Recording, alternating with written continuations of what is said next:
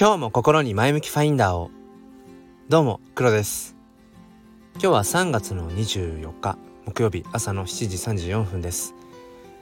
えっ、と自宅療養を、まあ、開始して、まあ、何日か経つんですけれどもまああの幸い家族はみんなまあ風の軽い感じ？うんっていうところで、うんまあ、特にねこう寝込んでいないといけないみたいなそういう状況ではないのであの結構ねご心配のあのメッセージとかを頂いてるんですけども本当にありがたい限りでただ本当にあの、まあ、幸いって言うんですかね、うん、不幸中の幸いというのか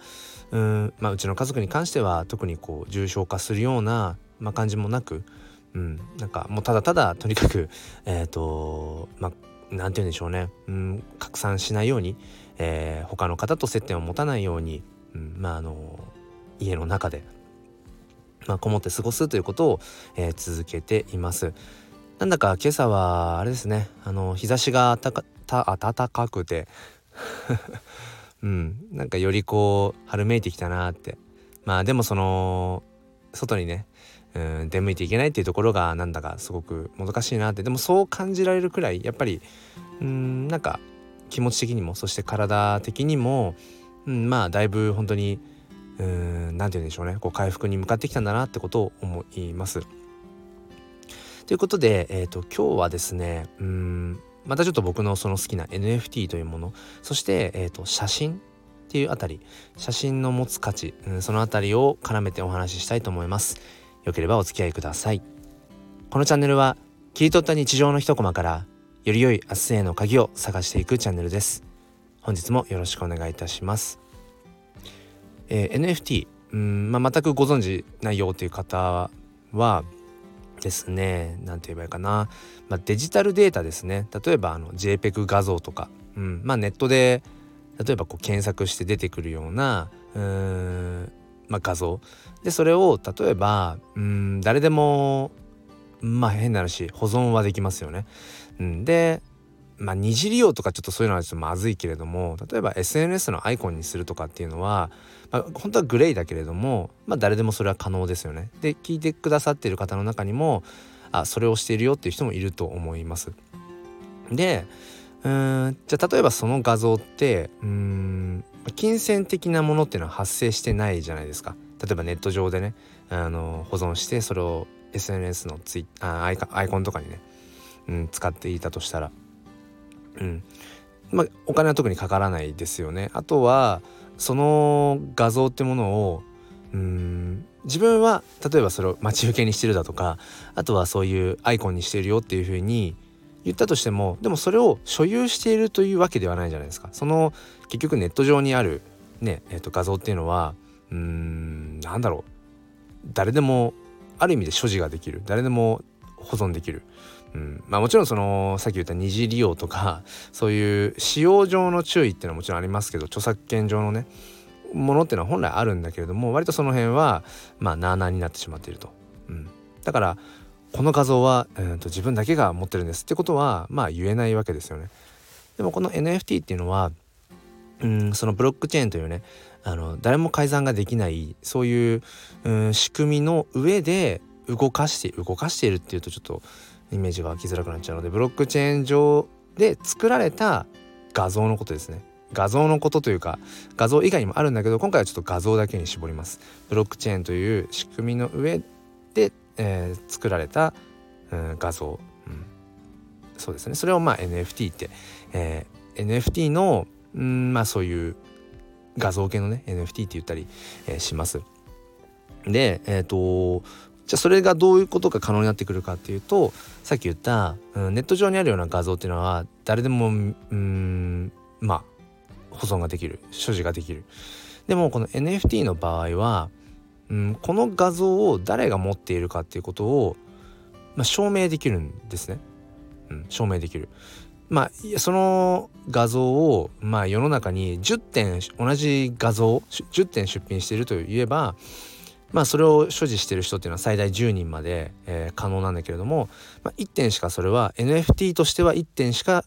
世に出していないよっていう場合はそれを所持できるのは世界で1人だけっていうことに、えー、なります。でこれ所持をした人がうん、変わっていったとしたらそれはそれでブロックチェーンのまあそこの数列にそれが刻まれていきます持ち主がどんどん変わっていくってどういうことって思った方いると思うんですけどもどういうことかっていうとこの NFT っていうものは、えーと、売買ができるんですね。だからうーんお金を払ってその NFT を買いました。で買ったことによって、え世界での中世界でまあ世の中でこう所持してるのはあなたですよっていうことがブロックチェーン上に刻まれる証明書を手にすることができる、まあ、証明書を手にするっていうのはまあ比喩的な意味もありますけど。で例えばそのうん NFT を、まあ、ちょっと売りたいなと思った。で例えばそれをまた売りに出しました他の方がそれを買ったとしたら、うん、所有者っていうのは自分からその次の方へ移るっていうことですねそういうイメージですでうんだから何て言うんでしょううん例えばその画像を、えーと、お金を払って、えー、手に入れるみたいなことっていうのはこれまでもあったかと思います。うん、ネット上であるじゃないですか。あのー、ねななんだ、えー、フリー素材とかだとしても著作権フリーでね使えるものだとしても、まあ、そこにこういくらか払って、えーと購入する画像とかっていうのもありますよね。うん、でもそれって買ったらもうそれっきりっていうのかな。だけれども NFT の場合はそのそれを描いてるうん、まあ、もしくはその出品をしているアーティストさんそのものの例えば価値がどんどん上がってその方の、作品がどんどん価値が上がっていけば当然自分が今度売りに出す時に、値段が上がるわけですよね。だから投資的な側面も NFT っていうものはあるよっていうなんかちょっとすみませんあの本題の前提の話をしていたらちょっと長くなってしまったんですが、まあ、そんなこんなであのまあ、写真っていうもの、うんまあ、僕も趣味で撮ってますけど、まあ、パシャパシャまあねこう撮れる写真ですよね。でその写真を何て言うんですかねこう NFT 化するっていうこともやっぱりあってで、まあ、僕は基本的にその NFT って一言で言ってもね、まあ、いくつ様々あるんです。音楽もそうだし動画もそうだしそういう写真系もそうだしいわゆるアート系もそうだしね、うん、イラスト系とかもいろいろあります。で僕はいわゆるその SNS アイコンで使えるような、まあ、PFP と呼ばれるねプロフィールピクチャーっていうなイラスト系ですね。なんかアイコンとして映えそうな、まあ、そういった類の NFT を僕はコレクションするのが好きなんですけれどもうーんやっぱりその写真の NFT もあるんですよね。で最近あんまりああんまりもともと写真の NFT には興味はなかったんだけれども、うん、最近その写真の NFT、まあ、NFT フォトって言ったりもするのかな？をあのちょこちょこ見たりしていてただねやっぱそこで疑問に思うのがうーんこれどこで使おうかなっっていう感じですね自分がもし所持したとしてさっき言ったイラストイラスト系の NFT だったら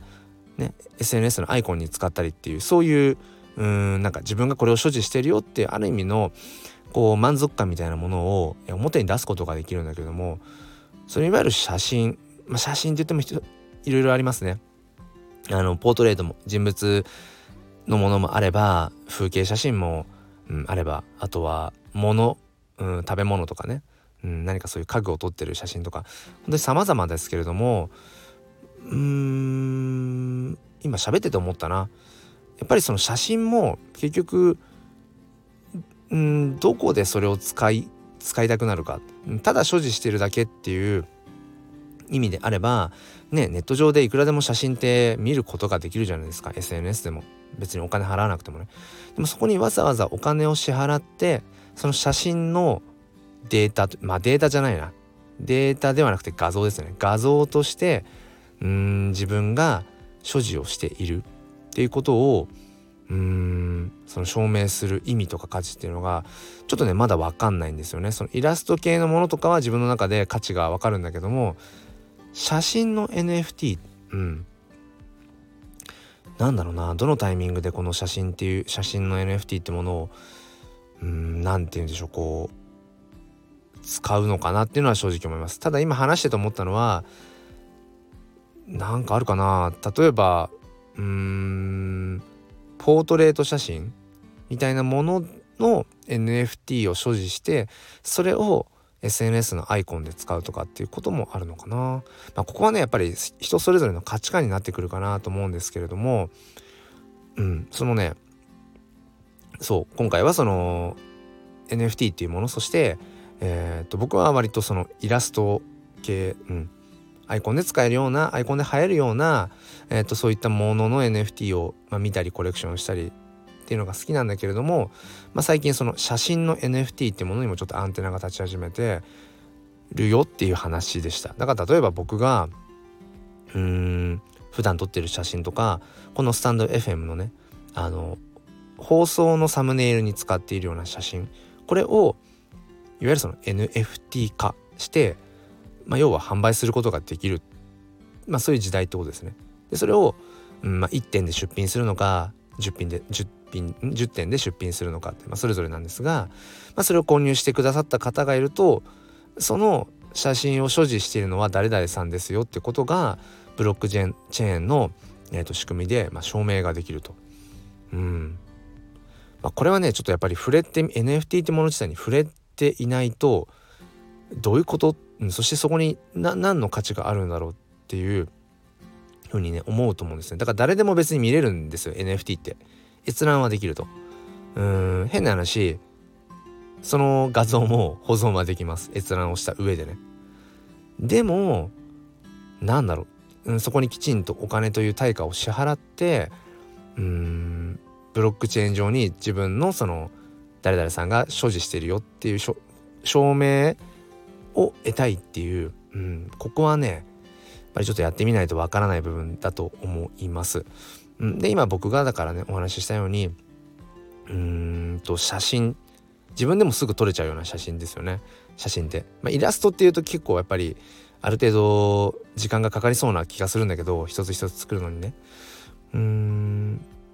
まあ、もちもちろんあのジェネラジェネラティブジェネラティブっていうあの一つのデザインをもとに機械的にこう違ったパターンでどんどんどんどんこう生成していくっていうそういうあの方法もあるのでね。必ずしも時間がかかるとは限らないかもしれないけど写真って何て言うんでしょう。まあその経験年数とかねスキルってものは別としてパシャでもう一つのこう画像っていうのかな。それが作れるじゃないですか。撮れるじゃないですか。だからそれを NFT 化していくっていうところうん。まあ誰でもすぐできそうだけれどもだからこそ多分価値ってものを生みづらいんじゃないかなっていうふうに思うんですよね。まあ、これはその写真だけじゃなくて他の NFT アートもそうだけれどもなんだろうな。その結局作品にどんなコンセプトがあるのかどんな哲学があるのか、うん、それを所有することによってどういう意思表示を社会に示していくのかとかやっぱりそういったところのうんなんだろうな意味深さみたいなものがないとやっぱり NFT としての価値はやっぱり高まっていかないですよね。わざわざ NFT 化する必要はないっていう感じかな、うん、別にだから例えば写真だったら、まあ、SNS でアップして、うん、誰かにいいねもらうとかうーん何ていうのかな。そういう形でいいわけでそれをわざわざ NFT 化していくっていうのは、うん、どういうことなんだろうっていうのちょっとね自分も今まだ全然わかんないので、えー、そこについて今また一つね、えー、考えていきたいななんてことを思っています。ということで最後までお聴きくださりありがとうございました。えー、今回は NFT そしてその普段撮ってるような写真誰でも撮れるような写真っていうものも NFT にできるよでもうんそこにきちんと意味とか哲学とかうんそういったものを持たせていないと NFT としては正直に成り立たないかもねというお話をさせていただきました。えー、ということでうんまあぼちぼち今日もね、えー、僕はまあちょっと外出できないのであのゆっくりまた休みたいと思います。それでは今日も心に前向きファインダーをではまた。